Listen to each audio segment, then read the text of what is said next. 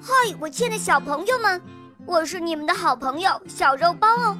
今天肉包又会带给大家什么故事呢？小朋友们，你们准备好了吗？准备好啦！那么，我们的故事就要开始喽。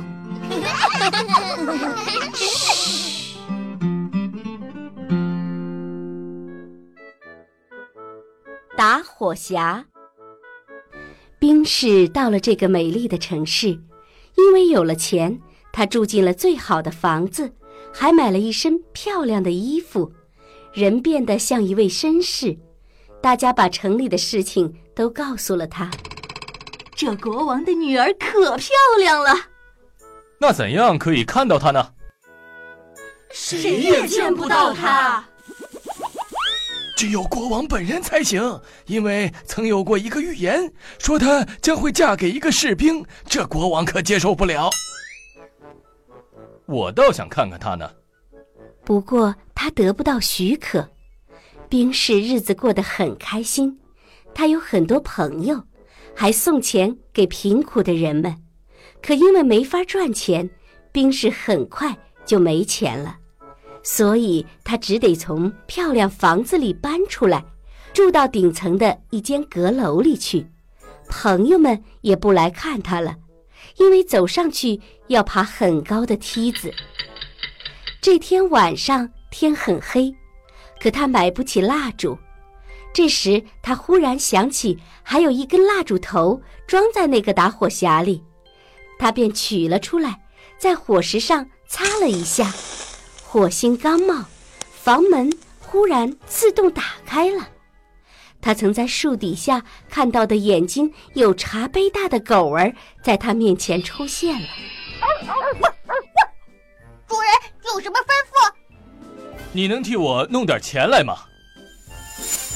咻的一声，狗儿就不见了。一会儿又咻的一声，狗儿咬着一大袋钱回来了。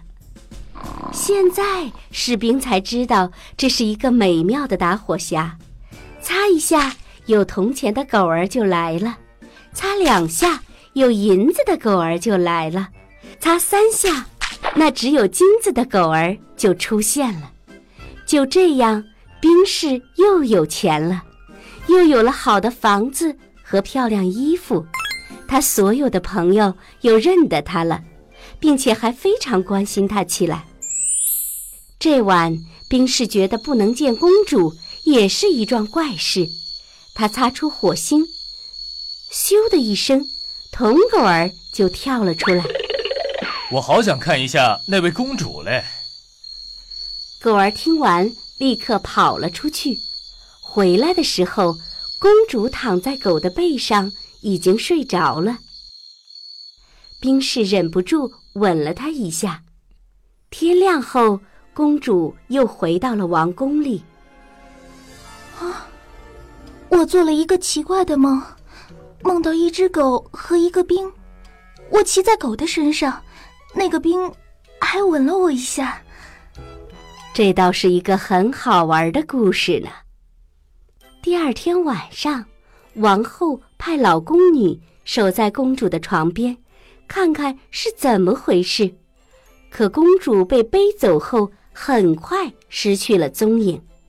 聪明的王后想了个办法，缝了一个装满了荞麦粉的小袋，系在公主背上。凡是公主走过的路，都撒上了细粉。就这样，国王和王后沿着面粉撒出的线，抓到了兵士，将他关进了牢里。打火匣也落在了旅馆里。第二天早晨，他从铁栏杆里看到很多人来看他受罚。在这些人中间，有一个鞋匠的学徒，跑得特别快，连拖鞋也跑飞了。喂，小鬼，别这么急呀！假如你到我住的那个地方，把我的打火匣取来，我给你四块钱，但你要快跑。男孩很想要这钱，所以提起脚就跑。把打火匣取来给了他，这时所有人都到场了。国王和王后也坐上了华丽的宝座。我想抽一口烟。士兵喊道：“对于这要求，国王没法拒绝。”兵士取出了打火匣，擦了几下，一、二、三，忽然，三只狗儿都跳了出来。一只眼睛茶杯那么大，一只水车轮那么大，还有一只有圆塔那么大。请你们帮助我！